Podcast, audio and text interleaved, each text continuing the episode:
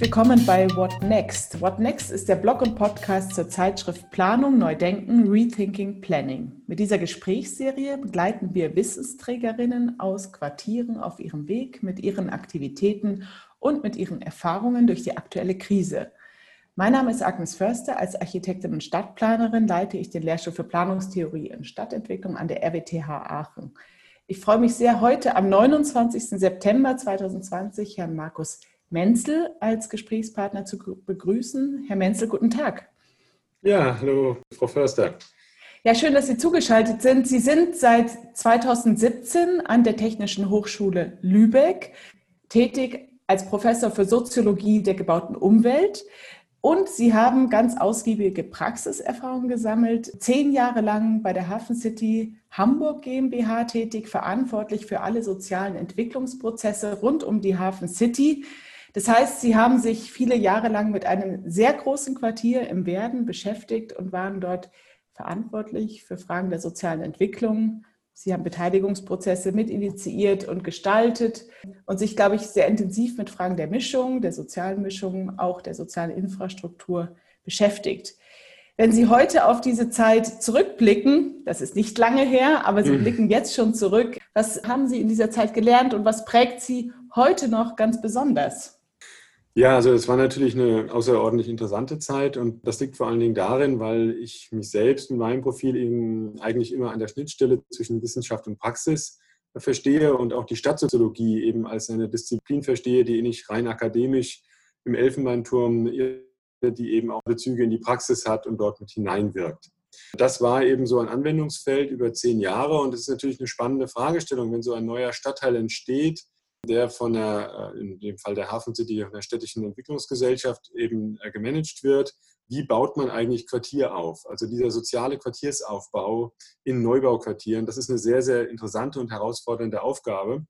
Und wir haben in den letzten Jahren dafür verschiedenste Antworten bekommen. Wenn wir nach Hieselfeld gehen zum Beispiel, wo es eben damals ja so war, dass da eben auch ähm, die Stadt sehr stark ähm, das unterstützt hat, diesen Prozess, indem sie die evangelische Hochschule dort beauftragt hatte, so ein Projekt, so ein kleines Kernprojekt, Kiosk hieß das, mit einem Bauwagen zu starten, um dort dann eben so einen Anknüpfungspunkt zu haben und Quartier zu entwickeln.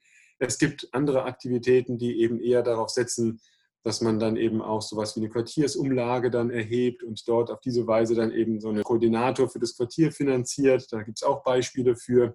Und in Hamburg, in der Hafen City, war es dann eben so gewesen, dass wir von der Hafen City Universität eine Studie gemacht hatten äh, zu der Hafen City, dem der wachsenden, langsam bezogenen Hafen City und dabei zu dem Punkt gekommen waren, dass eben gerade diese Schnittstelle zwischen den planten Akteuren und den im lokalen Kontext lebenden Akteuren, dass diese Schnittstelle dass sie intensiver bespielt werden muss und haben dann eben diese Stelle vorgeschlagen, die dann eben auch eingerichtet wurde und äh, die ich dann eben auch ausgestaltet habe. Und was wirklich wichtige Erkenntnisse sind, ist einmal der Punkt natürlich, dass Beteiligung, gerade bei, wenn es um Quartiersaufbau geht, niemals darauf reduziert werden kann, dass man irgendwelche Bürgerdialoge macht, irgendwelche öffentlichen Veranstaltungen macht und seien sie noch so toll organisiert, ähm, sondern dass es darauf ankommt, kontinuierliche Kommunikationsprozesse aufzubauen zwischen den planten Akteuren und äh, der lokalen Öffentlichkeit. Also ich glaube, das ist ein ganz, ganz wesentlicher Punkt. Da geht es ja nicht nur darum, dass die Leute beteiligt werden, sondern es geht darum, eine Bindung aufbauen zu dem Ort, an dem sie leben. Also es geht darum, wie man Identifikation aufbauen kann. Das ist der erste wichtige Schritt. Dazu muss man natürlich viel Wissen vermitteln, damit Informationen füttern, was da passiert in dem Quartier, mitnehmen sozusagen, im wahrsten Sinne des Wortes. Man muss zweitens eben den Prozess des Vertrauensaufbaus hinbekommen. Das heißt, dass die lokale Öffentlichkeit wirklich ein Vertrauen hat, ernst genommen zu werden als Gesprächspartner für die planten Akteure. Und das geht nur, wenn man kontinuierlich kommuniziert mit der lokalen Öffentlichkeit. Es gibt einen dritten Punkt, den ich glaube, der sehr, sehr wichtig ist. Das ist dann der Punkt, dass man Aneignungsprozesse zulassen muss, also wirkliche Aneignung im Sinne von, von Teilhabe an der Quartiersgestaltung, sodass wirklich das Gefühl entsteht, wir entwickeln Quartier zusammen. Ja? Wir sind nicht nur diejenigen, die da eben wohnen jetzt, sondern wir entwickeln Quartier zusammen. Und das ist ein wichtiger Prozess. Und da kommt man dann zu dem nächsten Schritt, dem vierten Punkt. Das ist eben der Punkt, wo es darum geht, Verantwortung auch zu übergeben an Akteure aus der lokalen Öffentlichkeit. Also das heißt, wir ziehen uns daraus jetzt zurück. Das machen jetzt eine zivilgesellschaftliche Organisation, die sich gebildet hat. Das machen bestimmte Bürger, die eben eine Initiative entwickelt haben oder was auch immer. Und da dann eben aus diesen, das wäre dann der fünfte Punkt, tatsächlich Strukturen zu schaffen, die dann auch nachhaltig sind. Ja? So wellenförmig dann wieder relativ schnell zusammenbrechen, sondern das dann zu verstetigen. Und diese Prozesse, das war eigentlich meine Arbeit in diesen zehn Jahren, auf den unterschiedlichsten Ebenen ähm, zu versuchen, so einen Quartiersaufbau zu gestalten. Wenn ich das richtig sehe, geht es dann darum, Brücken zu schlagen zwischen Dingen, die oft separat entwickelt und verhandelt werden. Das eine ist ja beispielsweise so eine Planungsphase mit einer Umsetzungsphase und eine Phase des Einzugs und des Ankommens, sage ich mal, der mhm. Betrieb eines Quartiers. Das ist ja mhm. auch oft auch getrennt, ressortmäßig getrennt von den mhm. Verträgen und Vergaben an Dritte, an mhm. Dienstleister getrennt. Wie haben Sie denn das erlebt? Wie haben Sie solche Brücken geknüpft, auch jetzt in der Situation in Hamburg? Das ist eine gute Frage. Und äh, der Punkt ist eigentlich der, dass oftmals tatsächlich solche Trennungen gemacht werden. Nicht nur zeitlich, sondern eben auch vor allen Dingen, was die Disziplinen betrifft und die Kompetenzen betrifft. Da gibt es einerseits diejenigen, die planen, die Planungsexperten, und dann gibt es irgendwelche Sozialfuzis, die dann irgendwann eingesetzt werden, wenn die Menschen eingezogen sind, wenn irgendwelche Probleme auftauchen und die dann eben so Reparaturbetrieb machen sollen. Sage ich jetzt mal ganz grob und ein bisschen zugespitzt. Ich würde immer dafür werben, das ernsthaft zu sagen, das Soziale ist wirklich überall. In den ganzen Planungsentscheidungen stecken soziale Implikationen. Und deswegen ist es wahnsinnig wichtig, dass die Experten für das Soziale sich nicht klein machen und eben als so eine Ex-Post-Einheit verstehen, die dann eben später, wenn dann irgendwas in den Brunnen gefallen ist, versuchen, das wieder zu retten, sondern dass sie von Anfang an sich einbringen. Das fängt doch an, wenn Grundstücke ausgeschrieben werden, wenn die Bewohnerstruktur zusammengestellt wird, ja? wenn Straßen angelegt werden, Plätze angelegt werden, Freiräume gestaltet werden. Da, müssen, da werden Entscheidungen getroffen, die vollkommen wichtig sind für das soziale Leben im Quartier. Da muss man sich einbringen auch als Experte für das Soziale. Und das ist eben gerade der Vorteil gewesen, dass diese Stelle, die wir hier in der Hafen City geschaffen haben, in der Institution Hafen City Hamburg GmbH eingerichtet wurde. Sie war mittendrin in der Hafen City Hamburg GmbH direkt der Geschäftsführung unterstellt. Das ist dann der Punkt, konnte ich sofort dort einspielen und dann eben auch Einfluss nehmen auf die Frage, wie Grundstücksausschreibungen ablaufen. Dann eben auch die soziale Infrastruktur entwickelt wird. Ja? Also das sind ganz wichtige Punkte. Ich finde das interessant, dass Sie die Stadtsoziologie als praktisches Feld beschreiben. Ja, Planung ist auch ein praktisches Feld. Man will ja Probleme lösen. Also das Lösen komplexer Probleme ist ja die Aufgabe von Planung und deshalb wird es oft verglichen, dass die Tätigkeit des Planens nicht viel anders ist als die eines Arztes, eines Lehrers, eines Sozialarbeiters, die ja auch da draußen eigentlich Probleme bearbeiten, sage ich mal.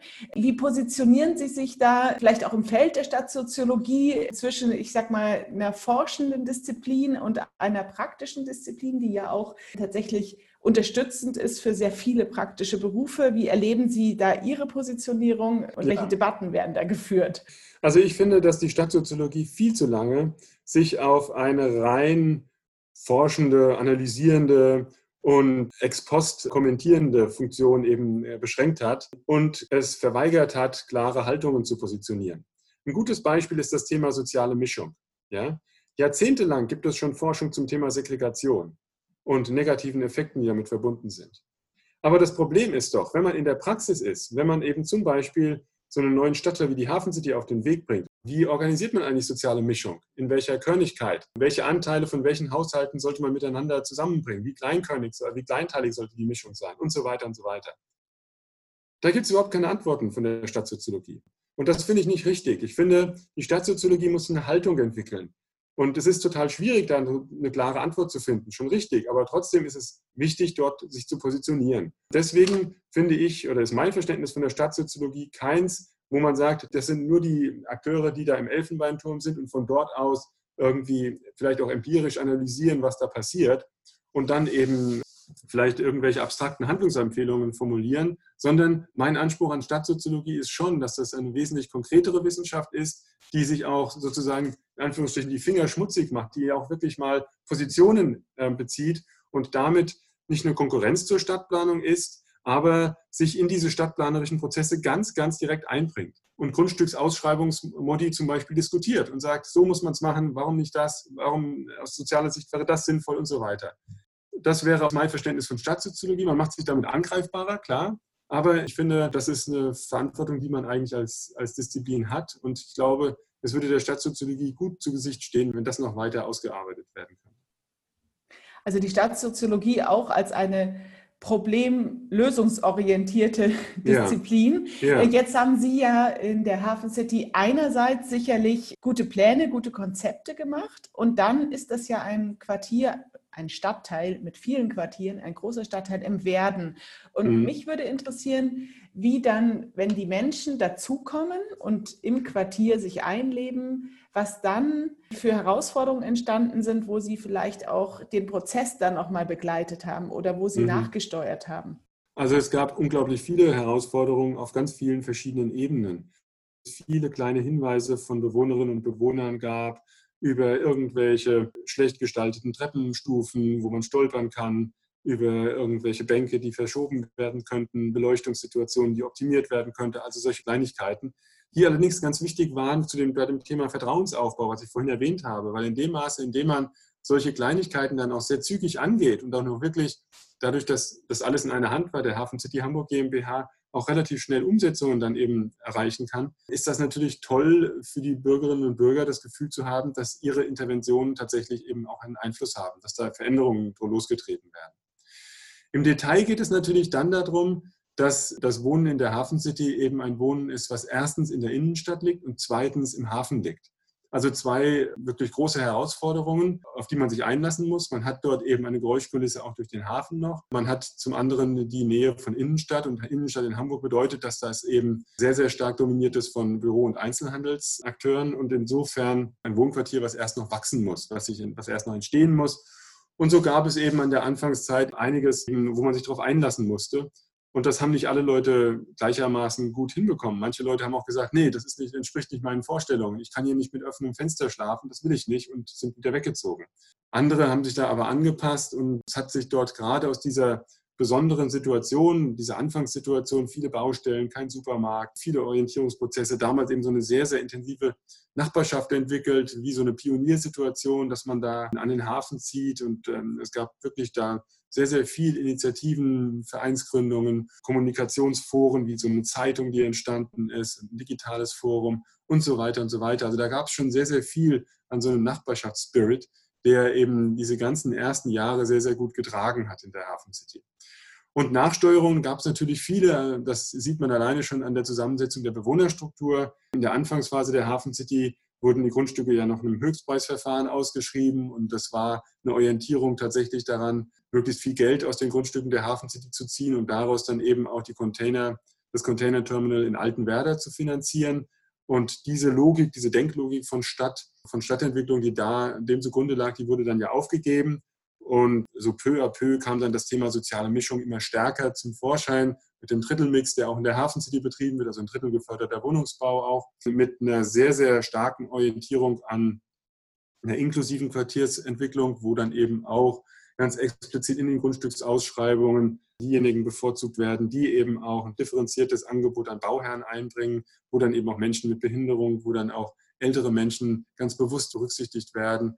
Und so dass man da also wirklich eine relativ breite Mischung dann hat von sozialer Mischung. Und das war sicherlich ein Lernprozess aus diesen, aus diesen ersten Erfahrungen in der Hafen City. Spannend, dass Sie den Prozess des Einziehens und Ankommens auch so ein bisschen beschreiben als ein Stresstest für die Bewohner, mhm. die dann erfinderisch werden. Mhm. Das ist vielleicht ein ganz schöner Schwenk zu dem aktuellen Thema. Unser Anlass, diesen Blog auch zu starten, diese Corona-Krise in der Annahme, dass das ein Stresstest ist für Quartiere, aber vielleicht auch eine Chance, das Nahumfeld noch mehr in den Blick zu nehmen und auch, ich sag mal, noch resilienter zu gestalten. Wie schätzen mhm. Sie jetzt auch aus Ihrer jetzt wissenschaftlichen Position und Ihren Erfahrungen über die Hafen City hinaus Folgen dieses Virus für solche Quartiere ein? Meine Wahrnehmung ist eigentlich die, dass diese Corona-Konstellation nicht dazu geführt hat, dass wir grundsätzlich vollkommen neue Tendenzen in der Stadtentwicklung oder Quartiersentwicklung beobachten können, dass wir aber sehr wohl eine starke Beschleunigung und Vertiefung von bestimmten Tendenzen beobachten können, die vorher schon angelegt waren. Und da möchte ich mal zwei, drei benennen. Also ein Punkt, den ich eben sehr, sehr gravierend finde, ist der Prozess der Entgrenzung von Arbeit und Leben. Das ist ja so ein Schlagwort, was in den letzten Jahren ähm, oft diskutiert wurde, wo dann gesagt wurde, ja, es gab eben die Nachkriegsjahrzehnte, wo sozusagen das suburbane Wohn- und Lebensmodell ent, sich entwickelt hat und entfaltet hat, wo es eben doch eine relativ klare Abgrenzung gab von Arbeit und Freizeit oder Arbeit und Leben, wo man dann eben von 9 bis 17 Uhr gearbeitet hat, wo man ganz klar zu seiner Arbeit gefahren ist. Das war alles vertraglich auch abgesichert. Man hatte eine gewisse Sicherheit und so weiter. Und man hatte dann eben den Part der, der Freizeit, der Familienzeit, am Abend, am Wochenende, irgendwo im suburbanen Eigenheim im Idealfall und so weiter. Und da ist ja schon in den letzten Jahren immer wieder darauf hingewiesen worden, wie stark dieses Modell eben an seine Grenzen gekommen ist und dass wir eine Entgrenzung haben, dass Arbeit und Leben immer stärker zusammenfallen. Also wir arbeiten rund um die Uhr, sind immer zu online erreichbar mit Handys, Smartphones, dem Laptop und es gibt keine festen Orte von Arbeit mehr. Also das verschwimmt immer stärker. Diese Tendenz hatten wir ja schon. Und jetzt haben wir aus zwei Gründen meines Erachtens nochmal eine Verstärkung dieser Tendenz. Nämlich erstens haben wir jetzt völlig neue Milieus auch dabei, die jetzt eben auch in diese Entgrenzung reinrutschen. Wenn Sie mal sehen, also vorher waren das eben bestimmte Milieus, die so gearbeitet hatten, also zum Beispiel kreative Akteure, Menschen, die in der Wissenschaft tätig sind, Menschen, die viel reisen, beruflich bedingt viel reisen und so weiter. Das waren bestimmte berufliche Milieus, die eben diese Entgrenzung sehr stark hatten. Aber diese Entgrenzung ist jetzt auch bei Sekretärinnen angekommen, bei einfachen Mitarbeitern, ja, bei Angestellten in der Verwaltung. Die sind plötzlich auch im Homeoffice, ganz selbstverständlich, und stehen vor der Frage, wie organisiere ich eigentlich meine Schnittstelle von Arbeit und Leben? Also das ist ein ganz starker, ganz starker Prozess, der da dazugekommen ist, meines Erachtens. Was ich persönlich als sehr gravierend empfunden habe, das ist die Entgrenzung auch noch von anderen Lebensbereichen, wie zum Beispiel Schule und damit Kinderbetreuung. Die also Schule ist plötzlich als gesetzte Institution weggefallen und auf einmal war Schule bzw. die schulische Kindererziehung plötzlich wieder Thema, was die Eltern dann auch mit integrieren mussten irgendwie in ihren Alltag. Das ist ja eine sehr faszinierende Situation, also dass dieser Punkt auch noch sich aufgelöst hat. Was bedeutet das, wenn wir jetzt Quartiere betrachten? Das bedeutet, dass die Aufgabe der Individuen noch viel, viel stärker ist, ihr Leben selber zu strukturieren und diese Bereiche Arbeit, Familie, Freizeit, schulische Erziehung und so weiter. Das wird eben nicht starr vorgegeben, sondern das ist Aufgabe jedes einzelnen Individuums.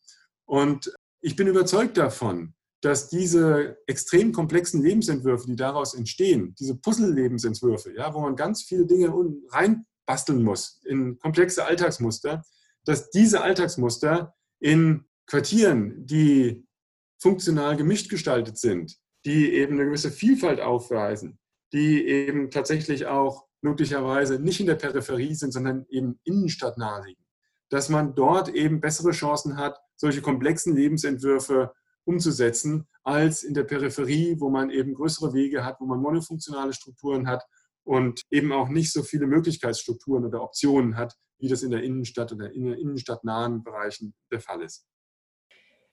Da geht es ja um das Stichwort Resilienz. Sie haben jetzt ein generelles Plädoyer eigentlich für bestimmte Eigenschaften äh, von Quartieren gehalten, die hilfreich sind, in noch mhm. komplexere Alltagsmuster, äh, Lebensentwürfe zu realisieren, zu managen. Mhm. Wenn wir das jetzt herunterbrechen, sage ich mal, vielleicht auf bestimmte Bestandssituationen, wo man auch darüber nachdenkt, wie man Quartiere in die nächste Phase bringt, vielleicht saniert, mhm. besser ausstattet oder auch im Neubaubereich. Was sind dann für Sie so einzelne vielleicht bauliche oder funktionale Fragen, die da eine Rolle spielen können. Also wie können wir dieses Thema Resilienz in dem Fall mhm. konkretisieren, vielleicht jetzt auch für Stadtplaner ausbuchstabieren? Es gibt da ja verschiedene Ebenen. Also zunächst einmal, glaube ich, ist es einfach so, dass eine räumliche Nähe von unterschiedlichen städtischen Funktionen grundsätzlich erstmal hilfreich ist. Also eine Nähe von Wohnen, Arbeiten, Einzelhandel, Gastronomie, verschiedenen Dienstleistungsoptionen, Spielmöglichkeiten, Schulen und so weiter. Das ermöglicht einfach die Komplexität von Alltag einfacher zu organisieren. Und wir haben heutzutage die Situation, dass wir in der Regel von Familien ausgehen müssen oder dürfen, die eben, wo die Eltern eben doppelt, also beide erwerbstätig sind und wo man ganz einfach dann eben auch auf Dienstleistungen als Eltern zurückgreifen muss, um bestimmte Anforderungen des Alltags eben unter einen Hut kriegen zu können. Das ist sicherlich in, einer, in einem dichten innerstädtischen Kontext mit vielen Optionen einfacher möglich als in der Peripherie. Ich glaube aber, es ist nicht einfach nur diese Sache, Funktionsmischung löst das dann schon alles, sondern es geht auch darum, wie eigentlich diese sozialen Strukturen in den Quartieren beschaffen sind. Also das heißt, wie, lebt, wie wird da Nachbarschaft eigentlich gelebt? Wie funktioniert das eigentlich? und welchen Mehrwert kann das Quartier eigentlich auch für die Individuen produzieren.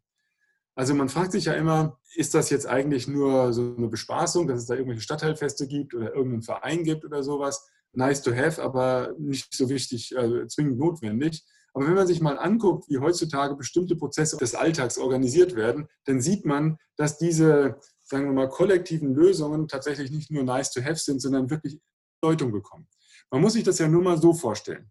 Wir haben bestimmte Wohnungsgrundrisse jahrzehntelang verfolgt und die sind am reinen Wohnen orientiert. Wenn wir jetzt die Situation haben, dass immer mehr Leute zu Hause arbeiten wollen oder müssen, stellt sich die Frage, wie kriegen sie das eigentlich hin? Ja?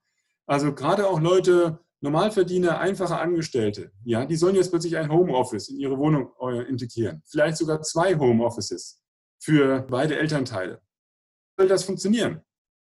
Und da kommt natürlich die Frage, ist denn nicht die Lösung eines viel breiteren Angebotes an Coworking-Möglichkeiten nicht vielleicht eine Lösung? Ja, das, wo das Quartier dann eine Lösung bietet, um diese im Privatbereich nicht mehr alleine lösbaren Probleme oder Fragestellungen oder Herausforderungen aufzufangen.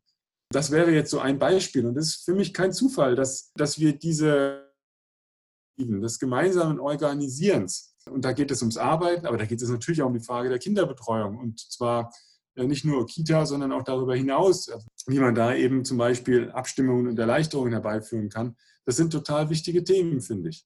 Ich meine, wenn man sich neue Quartiere anguckt, die entwickelt werden, die jetzt eben begleitet werden, wenn wir zum Beispiel mal nach München gehen, was da zum Beispiel passiert, wenn man da Prinz-Eugen-Quartier sich anguckt, das finde ich total innovativ. Also, dass man da sagt, hier, die Bauherren müssen sich am Anfang gleich zusammenschließen und sagen, was wollen wir in dem Quartier eigentlich? Welcher Mehrwert kann das Quartier bringen? Und wenn man dann sieht, dass es da dann eben eine Organisation gibt mit so einer Quartiersgenossenschaft, die dann eben sagt, wir organisieren zentral diesen Quartierszusammenhang, auch im Auftrag der Bauherren, wo dann eben zum Beispiel diese Gemeinschaftsräume, wie zum Beispiel Gästewohnungen, Gemeinschaftsräume und so weiter, Waschräume, die dann zentral vergeben werden von dieser Quartiersgenossenschaft, dann finde ich das einen total innovativen Ansatz, wo man sagt, wir haben hier kollektiv dann eben auch noch Möglichkeiten, die die Engpässe, die möglicherweise auch infolge von solchen Pandemien im reinen Privatbereich entstehen, die diese Engpässe dann kompensieren können. Und das finde ich eben total wichtig. Und da sieht man, dass Quartiere, die so organisiert sind, die eben auch nochmal wirklich einen ganz, ganz substanziellen Mehrwert produzieren für Alltag, für die Alltagsorganisation. Ja, und darin sind solche Quartiere eben suburbanen Quartieren tendenziell überlegen. Es ist spannend, in einer Krise fühlen sich ja viele herausgefordert, die Situation zu meistern, irgendwie Ad-Hoc-Lösungen zu entwickeln. Da sprechen dann zum Beispiel die Kommunen davon, dass ja das vor allem auf ihnen lastet, ähm, dass das mhm. nicht, so, nicht so stark eine bundesweite oder eine Landesfrage ist, aber es bei den Kommunen ankommt. Und genauso könnte man argumentieren, dass es eben ganz stark auf dieser kleinsten räumlichen Einheit ankommt, also das Zusammenwirken mehrerer Haushalte oder mehrerer mhm Hausgemeinschaften auf so einer Quartiersebene. Wie schätzen Sie denn das ein? Welches Innovationspotenzial trauen Sie denn dieser Ebene zu? Kann dann in dieser kleineren räumlichen Zusammenhang eines Quartiers, jetzt gemessen an der Kommune, an der Großstadt ja, und räumlichen Ebenen, die darüber hinausgehen, was ist die Chance des Quartiers auch in Bezug darauf, Innovationen in unserer Gesellschaft, ja, ich sag mal, zu befördern, stattfinden zu lassen? Ich bin überzeugt davon, dass die Quartiersebene momentan die Ebene ist, wo die Musik spielt in den Städten und wo dann letztlich auch die großen Innovationen stattfinden werden. Und dafür gibt es aus meiner Sicht zwei Gründe. Nämlich erstens mal den Grund, dass die meisten Menschen, die sich engagieren wollen, die sich einbringen wollen, die eben sich mit ihrer Stadt identifizieren und sie mitgestalten wollen, die machen das auf der Quartiersebene. Die machen das nicht auf der gesamtstädtischen Ebene, sondern auf der Quartiersebene. Da gibt es eine größere Bereitschaft, sich einzubringen, einfach auch deswegen, weil man da eine größere Aussicht darauf hat, dass das eigene Handeln was bewirkt, dass man da wirklich was gestalten und verändern kann. Auf der gesamtstädtischen Ebene ist das viel komplexer und schwieriger und das ist das eine. Also diese Teilhabemöglichkeiten sind auf der Quartiersebene viel, viel größer und deswegen ist das ein Punkt, wo Innovation eher möglich ist, weil Innovation bedeutet aus meiner Sicht auch immer, dass viele Leute zusammen was entwickeln. Und das Zweite ist, der zweite Grund, warum ich die Quartiersebene so entscheidend finde, ist die, dass momentan im Grunde genommen alle diese großen Fragestellungen und Herausforderungen, die werden doch alle auf die Quartiersebene runtergebrochen. Das kleinteilige, die kleinteilige Ebene wird doch permanent gesucht.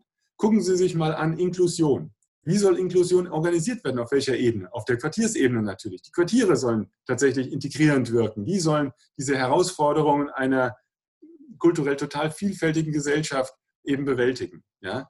Auf der Quartiersebene soll Pflege und Betreuung von älteren Menschen stattfinden. Es soll nicht zentralisiert werden, es soll auf Quartiersebene passieren.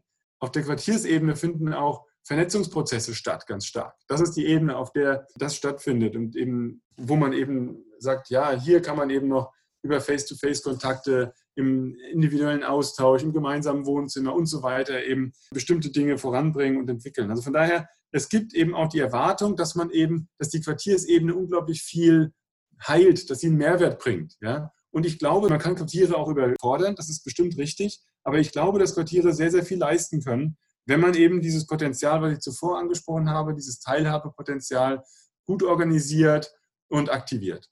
Was nehmen Sie denn jetzt als Forscher, als Hochschullehrer aus dieser Pandemie mit? Was sind für Sie Perspektiven, die Sie jetzt bearbeiten wollen zum Thema Quartier? Erstmal finde ich es außerordentlich wichtig, die Frage aufzustellen, was bedeutet eigentlich eine Post-Corona-City? Also wenn, was lernen wir daraus und was müssen wir jetzt hier bedenken und welche Tendenzen sehen wir, die wir eben noch fördern und unterstützen müssen?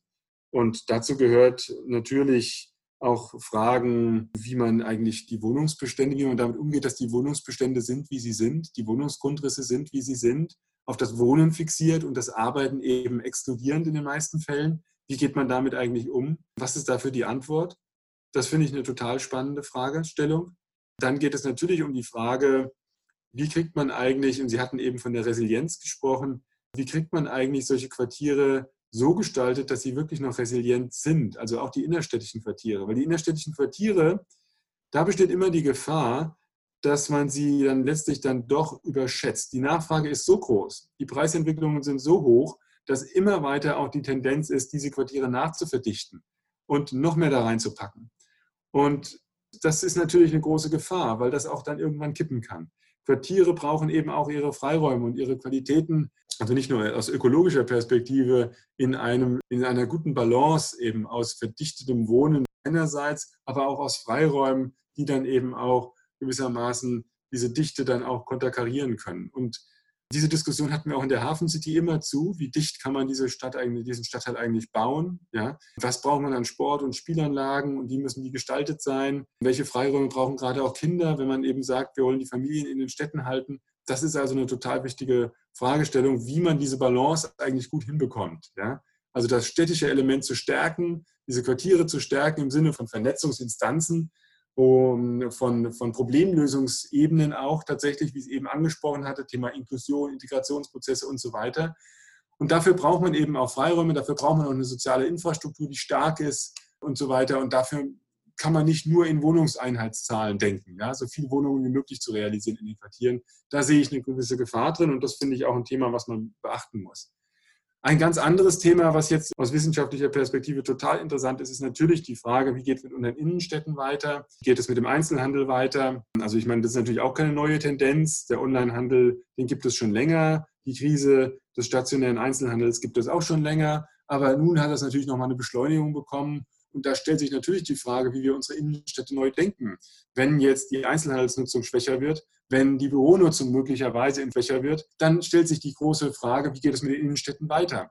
Und ich sehe darin natürlich eine Riesenchance, Innenstädte jetzt neu zu denken, gerade Innenstädte wie in Hamburg zum Beispiel, die ja durch Büro- und Einzelhandelsnutzung extrem deformiert sind und wo die Wohnnutzung ganz an den Rand gedrängt ist. Da hat man jetzt die große Chance zu sagen, lasst uns Innenstadt neu denken, lasst uns überlegen, welche Funktionen wir in welcher Form wir in die, die in die Innenstadt bekommen, wie wir Innenstädte im Prinzip dann eben nochmal neu erfinden. Und zwar interessanterweise auch durchaus in Anlehnung an die Quartierszentren, die momentan in vielen Fällen erfolgreicher und widerstandsfähiger gegen die Krise sind als die Citylagen.